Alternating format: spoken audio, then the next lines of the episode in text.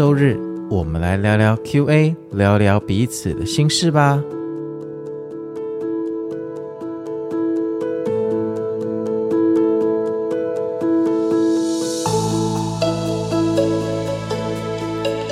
大家好，我是美股航海王，现在录音时间是十二月三十一号，哈，那个。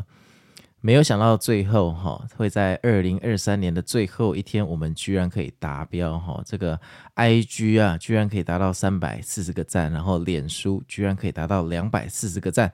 其实我严重怀疑，在十二点整那个时候，IG 呃某一篇文章哈只有三百三十八个赞左右，好像差一两个。那这个大副就来抗议，他说什么？他在那边催战催了老半天，打那么多字才差两三个，你给我上片。我想一想，好吧，那就上吧。反正今天大家要去跨年嘛，那就上完片，大家听完再去跨年。诶，我会检查一下今天有没有人听啊。如果听的人都没有人听，以后这个周日上片，我就好好考虑一下哈。那在这边还是要很感谢大家，这个这个礼拜居然达标，因为我们这个周日的 Q&A 哈，已经好几个礼拜没有达标，应该超过一个月了哈。所以我刚刚在上片的时候。我还想说这个主题曲怎么办？哦，还好之前有预录一款，本来想说这主题曲是不是用不到了，结果居然有机会用得到。好，好，那我们来聊一下 Q&A 哦，这个是之前这个听众哈，这个写给我的 Q&A，但是因为太久没上 Q&A，我猜这个听众已经忘记他没有写这个 Q&A 给我了。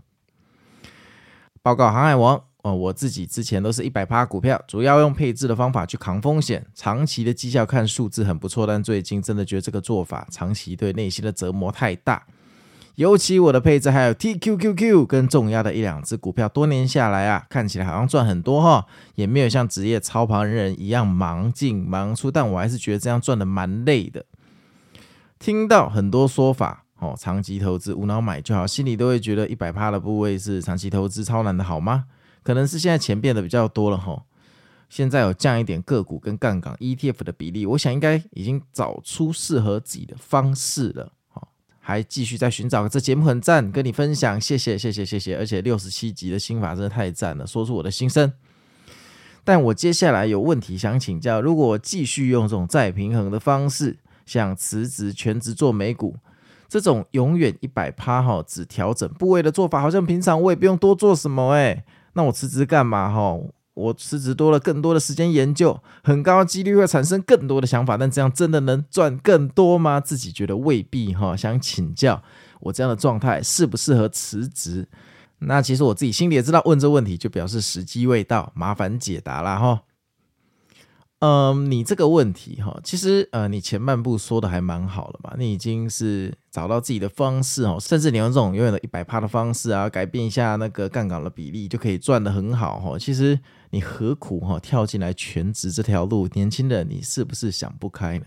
这个全职投资没有你想的这么有趣哈。就是其实你变成全职投资之后，你基本上的投资方式很容易哈洗心革面，大改一轮了，因为。以前你可以呃怎么说，就比较自由的去做，比较任性的去做。譬如今天如果你去钱柜唱歌啊，你很容易就可以很开心的喝喝酒、吃吃炸物、吃吃卤味，然后一边嘶吼。就算呢，就算你唱不上去，死了都要爱，你也很容易大声的给他喊上去，对不对？因为去唱歌就是要发泄，就是爽嘛。可是你今天一旦当了职业的歌手，你觉得你去钱柜哈？你敢喝酒吗？哦，你敢吃炸物吗？你是不是要想一下保养声带？为了这个目的，是不是要带一些喉糖进去？然后你知道自己的音域在这里，死了都要爱太高了，是不是你就不会去强迫你的声带做一些不该做的事，避免它长茧的风险？其实就是这个道理。诶，说不定你当歌手之后，连 KTV 你都懒得去哈，因为平常在录音室练习就已经够就已经够累了。所以一旦你变成全职投资之后啊。你那个什么重压一两只股票，光是这个部分，我觉得就会大改特改，因为你到后来会发现哦，只要你全职的时候，你压了这一两只股票，遇到一次财报扑街啊，你从此之后你就会慢慢的失去信心，你会发现你这个做法压一两只风险实在过大。你不要跟我说，你另外的 portfolio 里面还有压一大堆什么 VOO、QQQ 啦，吼一大堆很和蔼可亲，甚至你还把债券都算进去了。所以债券加 QQQ 加 VOO，再加上吼你所谓的这个重压两只股票，诶，报告，我的 portfolio 里面有五只股票，诶，没有人这样算哈，人家五只股票是指纯个股的部分。好，所以我光看你这个重压一两只股票，我觉得进入全职之后，这边可能会做了一点调整。就算你不调整，相信我，这个市场一定会找时机哈，建议你调整。那他用什么建议？当然就是把一些钱收回去啊，让你报上报下，好，富贵报过一座山，就是这个概念哈，就是这个概念。然后接下来哈，呃，你说总是一百趴只调整部位，哈，好像平常也不用多做什么。如果我全职多了很多时间研究，会不会变得更不好？诶，其实我觉得有你有这个想法哈，你是一个很聪明的人。正因为你很聪明哈，难怪你在兼职投资已经找到自己的路。这还是要跟你说个恭喜啦哈，今天刚好是二零二三的最后一天，恭喜恭喜！你说的没有错，其实。你有更多的时间，事情不一定能做得更好。有时候正因为你们没有时间，所以你们能做得好。正因为上班的人被剥夺了太多看股票、太多研究股票的时间，所以你们才做得好。你有没有想过，为什么美股的绩效可能比台股好呢？我来帮你们回答。大部分的人是因为美股你要睡觉，没办法看盘，很难进进出出。台股是中午，所以你可以进进出出，你可以对它上下其手。我认为啊，大部分的人高概率就是这个原因啦，就是因为你美股的时候，你通常就放给它烂。台股呢，你想要它好，你刚好也是活动性的生物，就像猫醒过来啊，你就会对它做一些事情啊。长久下来，台股的绩效当然跑输美股嘛。所以到底美股是实际上比较公平，还是台股也很棒？只是因为你醒着，所以把事情搞砸，这个大家要自己去想哈。当然，我承认美股是真的比较公平，可是，在我的经验里面，基本上只要你在呃开盘的时间，你拥有很大的自由性，通常事情都会本末倒置，就做得越来越烂。最后你会发现哦，呃，这个股票买十年哈，买到好的股票买十年去睡觉比较实际。棺材一打开，十年后你复活了，我靠，账户怎么翻好几倍啊？啊，那些没有睡着的人，账户呃嗯有赚吗？还是倒赔？这个就难讲了。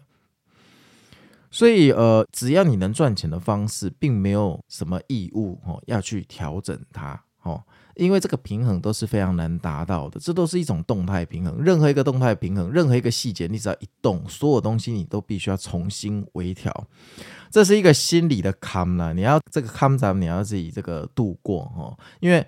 当你变全职之后，你就会期许自己多做点什么，对不对？这个多做有可能就是接下来噩梦的来源。事实上，你不需要多做什么，你只需要让对的东西在对的轨道上，然后就放任它就好，就不用再去做什么东西就好了。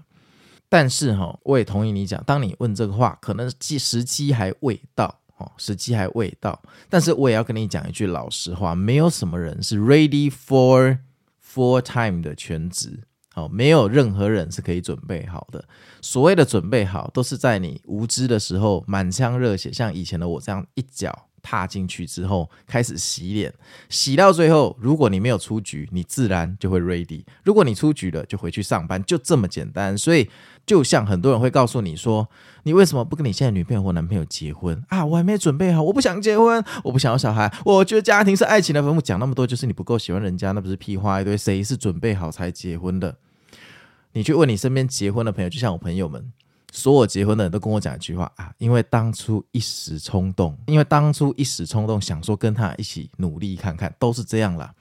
没有什么东西是真的 ready 好。就像我老爸当年讲的，就是我那时候错过房地产的第一个涨潮，他说你这个投资没有什么东西是真的会 ready 的，哈，这个都是你有兴趣做，而且你很想做，你如果不去做，你会每天想我该不该做，好，那你就去做吧，反正你做了。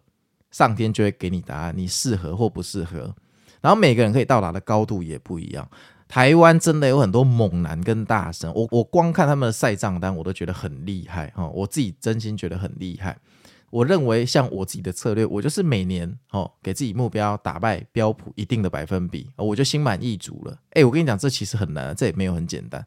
那你看那些赛账单翻倍的大神，那个是很厉害，没有错。可是你要知道，人家哈也是。入虎穴去取胡子，诶，他们只要一个细节做错，它翻倍马上就会变成资产减半。所以人家那么大的一个获利有没有？也是因为扛着非常巨大的风险，所以哈，如果你会朝思暮想一件事，那你就去做吧。做了自然就知道答案。有时候人生哈，虽然我们是靠吸引力法则，但有时候还是要靠消去法来帮我们决定什么事情是该留下来，而什么事情是不该留下来的。反正你就去做，做了半年，说不定你就会。跟你的院长说，报告院长，我想要回来上班。我觉得全职投资不适合我。当然，你不可以这样跟他讲，因为他会觉得你是落水狗回来，他会跟你砍薪水。你要说，报告院长，过去半年我因为家里的一些事情，呃，所以我离职。但现在家里的事情处理好了，那我也有在考虑其他的公司，但我优先考虑院长的公司，因为我最喜欢院长。我觉得跟院长做事的时候，我可以学到最多，而且我最我觉得我跟你的频率最适合。诶，你这样讲，说不定还可以加薪。这个说法要记得改一下哈。